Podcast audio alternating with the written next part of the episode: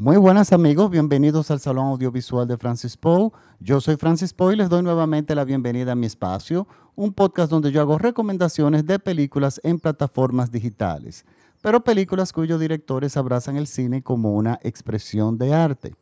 Para esta semana les traigo una recomendación de la plataforma de Prime Video y es una película del año 2017, una película de nacionalidad chilena, aunque la producción es de varios, entre varios países, y el nombre de la película es Los versos del olvido. Es la ópera prima del director Alireza Katami, él es un director iraní, y Está protagonizada por Juan Margallo, actor español que lo recordamos con mucho cariño en la película El espíritu de la colmena y con una larguísima trayectoria en el cine y en teatro también. Eh, también eh, comparte eh, escena con él Tomás de Estal, Manuel Morón, Itziar Aitzpuro y Julio Jung. Miren, esto es una producción chilena, Francia, Alemania, Países Bajos y de varios países. Este director es de hecho su primera película y es un director iraní que hace una película en Chile. A mí me llamó eso muchísimo la atención. Y agradezco también que Prime Video me la haya recomendado porque yo paso muchas horas buscando películas que instintivamente me puedan decir eh, que, o sea, me puedan, de repente me puedan gustar y tengan, tengan potencial para un podcast. Y recientemente Prime Video hizo un cambio en su plataforma y resulta que ahora las recomendaciones que te llegan por el tipo de película que tú ves es mucho más efectiva. Y por ejemplo, las películas que a mí me interesan por mi perfil ya están, se me presentan de una forma mucho más fácil. Y bueno, el resultado ha sido esta. Esta es una película que fue muy premiada en su momento, no tuvo mucha distribución Ganó muchísimos premios. El más destacado para mí fue la mejor ópera prima en el Festival de Venecia, el famosísimo Festival de Venecia. Y me extrañó mucho que un director, investigue un poco, iraní hiciera una película en Chile. originalmente la película la iba a hacer en Irán, pero las condiciones eh, políticas, sociales de producción en el momento no lo permitieron y logró llevar la película a Chile y eh, adaptar el guion. Se propuso hacer eso sin conocer prácticamente, eh, sin haber nunca estado en Chile. Y resulta que la adaptación del guion prácticamente fue nula. Él pudo transportar la historia a Chile sin ningún tipo de problemas. Ahora, es una película que no tiene nacionalidad visual. O sea, esta película puede ser en Chile, puede ser en mi país, República Dominicana, puede ser en México, puede ser en Colombia, puede ser en cualquier país de Latinoamérica que todos hemos tenido gobiernos o dictaduras o gobiernos de extrema represivos. Eh, lo mismo pasa en el caso de Irán y muchísimos países árabes. Entonces, eh, hacer la adaptación no fue para él difícil buscó actores que tenemos actores, eh, si bien hablan todos español, vemos actores españoles, actores chilenos, o sea, hay una internacionalidad de actores, no tampoco muy marcada, pero sí lo están, lo, notamos, que también eh, acentúan esa visión del director de no tener un interés en simplemente eh, adjudicar la historia a un país. No, realmente es, esto puede ocurrir en cualquier país donde sus ciudadanos vivan en un régimen de represión. Y para yo explicar por qué a mí me gustó tanto esta película, yo primero quiero hablar de los aspectos, aspectos, eh, técnicos. Miren, esta película fue filmada en 16 milímetros intencionalmente. El 16 milímetros es un formato más pequeño que el de 35 milímetros que incluso se llegó a utilizar en, en los hogares en los hogares normalmente se hacían eh, películas caseras en 8 milímetros antes de la llegada de lo digital. Eh, luego llegó el Super 8 y los que tenían más dinero pues podían comprarse una cámara de 16 milímetros, que es una cámara que tenía una, una, proyección, una capacidad de proyección más grande, pero no era los 35 milímetros que normalmente tenemos en una sala de cine.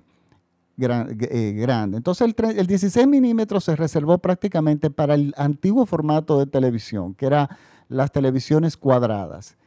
Y ya para hacer cine, el formato prácticamente se abandonó.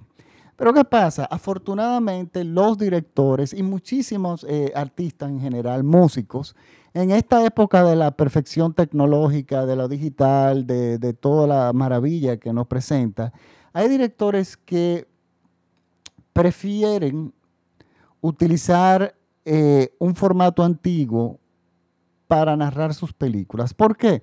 Porque de repente, miren, el 16 milímetros da un tipo de color que no te lo va a dar nunca una cámara digital. Tú puedes hacer la transformación de repente en, un estudio de los colores, pero esa profundidad, esa naturaleza de los colores, esa de como el 16 milímetros, el formato de 16 milímetros que es celuloide, es bellísimo. Entonces, ¿qué es lo que están haciendo los directores? Filman en 16, se escanea en digital y el digital te permite proyectarlo en una pantalla mayor manteniendo el formato de 16 milímetros, o sea, manteniendo la película en la pantalla cuadrada, pero sin que se degrade la imagen. Eh, ahí es donde se mezclan lo, lo, lo, análogo y lo digital en algo realmente hermoso. Muchísimos directores están haciendo eso. Eh, no muchísimos, pero todas las películas que he visto últimamente, sobre todo este año pasado, que son filmadas en 16 milímetros, tienen una belleza visual y han sido películas maravillosas. Entonces, cuando un director toma esta decisión de filmar en este formato, en pleno siglo XXI, eh, prácticamente en el año 2022, que ya, perdón, 2021 prácticamente ya pronto se estaría acabando el año, estamos en agosto, unos cuantos meses nos queda. Me llama mucho la atención porque eso a mí es una señal inmediata de que el director tiene algo que decir. Además, que los directores, el cine iraní, muchas, muchas personas no lo saben, es un cine fantástico. Yo no recuerdo haber visto la primera película iraní que a mí no me guste. Los, iraníes, eh, no sé dónde se forman, supongo que eh, se forman en cine en su país, están formados de una forma impecable. O sea, eh, ellos asumen el cine como lo que realmente es, es la narrativa visual. Viven y ven las películas y cuentan las historias a través de los ojos, a través de la experiencia. Y no, los guiones no son guiones usualmente que tienen muchísimos diálogos. Las imágenes son las que hablan. Y hay una cantidad enorme de películas que salen que son maravillosas, cuando las puedo ver las veo todas. Entonces, este que este director sea iraní, a mí me da, me dio en combinación de que el formato que él eligió para filmar la película fue 16 milímetros, yo dije, bueno, esta película puede ser muy buena. Y déjenme decirle una cosa, no es solamente muy buena, esta película a mí me encantó. Esto es cine puro. Esto es cine intelectual, esto es cine para las personas que aman el arte en general. Van a apreciar mucho esta película. ¿Y de qué trata esta película? Miren, esta, decir de qué trata esta película para mí es muy difícil, pero yo voy a leer la sinopsis que encontré, que es una sinopsis bastante acertada dentro de lo que es la película. Y la sinopsis dice así, el anciano cuidador de una morgue lejana posee un impecable recuerdo de todo menos de los nombres. Pasa sus días mostrando cadáveres a aquellos que buscan a sus seres perdidos y atendiendo a, eh, a sus amadas plantas. Cuando la protesta en una ciudad cercana estalla y la milicia encubre secretamente la morgue para ocultar víctimas civiles, él descubre el cuerpo de una mujer joven desconocida. Evocando recuerdos de la pérdida personal, se embarca en una odisea mágica para darle un entierro adecuado con la ayuda de un mísero sepultero que recoge historia de los muertos, una anciana en busca de su hija perdida hace mucho tiempo y un conductor fúnebre atormentado por su pasado. Argumentalmente, esta sinopsis está muy bien. Tenemos a este, este señor, que anciano ya, que, vi, que vive y trabaja los siete días de la semana en un cementerio, en una morgue está dentro de un cementerio. Y entendemos muy pronto que él existe y habita junto con, sus, con las pocas personas que tiene contacto en un régimen de extremada eh, represión. Ahora, él es una persona de muy pocas palabras. Esta persona no habla. Y entonces, al él no hablar, que esto es lo bueno, o sea, él sí tiene diálogos, pero es nosotros seguimos su vida de forma visual, nosotros nos damos, aquí es donde surgen las metáforas, la poesía en la película, que cuando la unimos todas nos da un fuerte sentido de lo que está ocurriendo. Y la película realmente lo que nos cuesta, cuenta es, podemos entender por la sinopsis que de repente es un thriller, que el hombre trata de darle una identidad, etcétera, etcétera, y se involucra con muchos personajes. No. Es un viaje en, el, en la existencia, en el corazón, en el alma de aquellas personas que viven en, eh, un régimen, en, régimen opresivos que no pueden hacer nada al respecto. En el caso de él es una persona mayor que tiene un pasado que no sabemos cuál es, pero evidentemente lo tiene a flor de piel pero detalles como el hecho de que él tiene una memoria increíble, se acuerda de los hechos, de los detalles, de la ropa que tenía la persona, de las palabras, de todo, pero él no recuerda los nombres de nadie.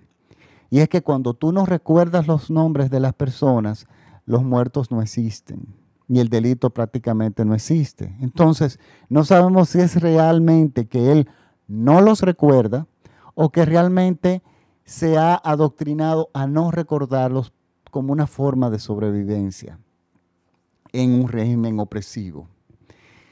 Todo esto cambia cuando efectivamente la sinopsis dice que él inicia un proceso de querer identificar y darle una sepultura digna a un cuerpo. Pero nosotros no sabemos por qué de repente él decide hacer eso.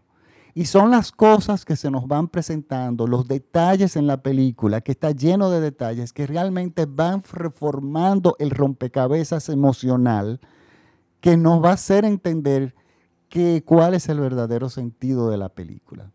Hay una serie de detalles que son eh, muy aplaudibles. El hecho del burócrata que está rodeado de relojes, constantemente eh, y, relojes que tienen alarmas y cuando suena uno él se le olvida inmediatamente de lo que estaba hablando.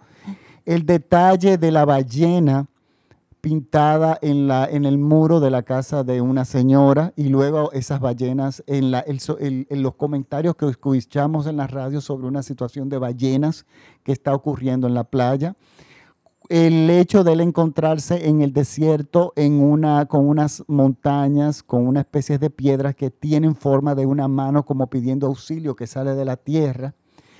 El hecho de ese pequeño ah, eh, eh, arete que encuentra en el suelo que tiene una forma de ballena.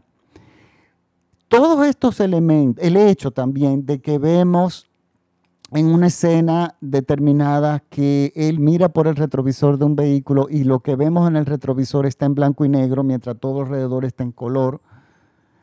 El álbum de fotos que él visita pero no sabemos de quién es y las fotos que él, él observa.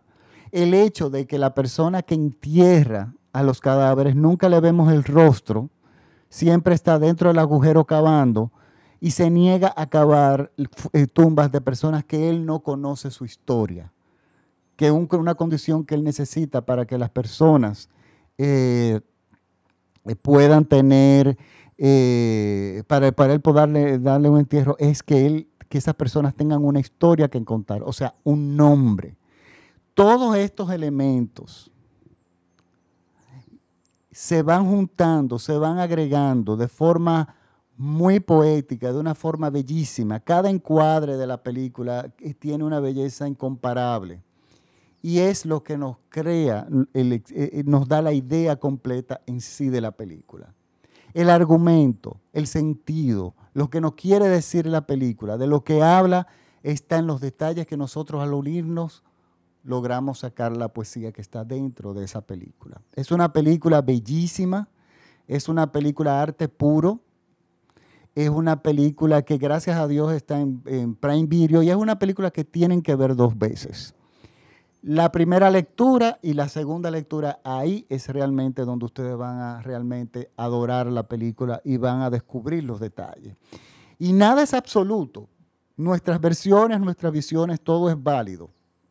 Lo que sí es certero es que es un, es un, es en un régimen opresor, y tenemos una persona que ha aprendido a vivir en ese régimen.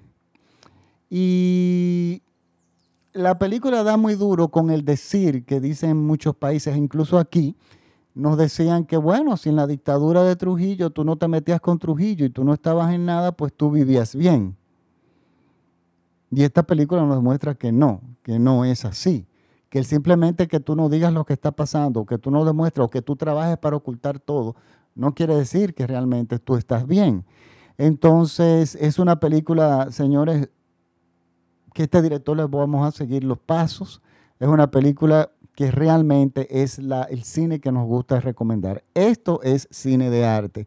Y es una película que para aquellas personas que, eh, que quieren aprender a ver el cine como arte, la tienen que ver. Esta es una película de forum, esta es una película para discutir entre personas que aman el cine y realmente yo quisiera que me dejaran en, mis, en los comentarios qué opinaron, qué, qué les pareció eh, la película. Eh, les doy las gracias a todos aquellos que me escribieron sobre la recomendación de Retablo, agradeciéndome la recomendación de la película Retablo. Algunos de ellos me han dicho que la han visto hasta tres veces y que han llorado eh, sin parar desde que la vieron. Y es que realmente esa película es maravillosa. Bueno, les recuerdo que este programa es escuchado en todo México vía radiola.com.mx. Esto es una eh, les, doy las gracias a mis seguidores en México por seguirme en el, en Salón Audiovisual de Francis Poe. Recuerden que esto es un podcast que está disponible gratuitamente prácticamente en todas las plataformas. Solamente tienen que escribir en Google el Salón Audiovisual de Francis Poe y me pueden seguir en Spotify, en iTunes, en TuneIn y compártanlo con sus amigos. También, por favor, síganme en mi página de Facebook, el Salón Audiovisual de Francis Poe, que ahí yo coloco los enlaces de las películas, eh, también trailers de las películas, información de cine en general. Me pueden seguir también en mi cuenta de Twitter, que es arroba Francis Poe, o en Instagram como arroba Francis donde verán un poco de más que de cine de, mi vida diaria, porque ahí yo cuelgo de todo. Eh, les recuerdo que también este programa pueden ir a la página de radiola.com.mx y pueden escuchar, mis podcasts ahí. Ellos los tienen disponibles y ustedes lo pueden escuchar eh, cuantas veces ustedes quieran. Entonces, bueno, ya sí les doy las gracias. Eh, disculpen un poco la tardanza por el podcast, pero en tiempos de COVID como que estoy algo desprogramado y no siempre puedo subir los podcasts cuando realmente deseo. Pero bueno, aquí está hoy lunes el podcast de la semana. Muchísimas gracias por la sintonía y nos vemos la próxima semana con otro podcast. Chao.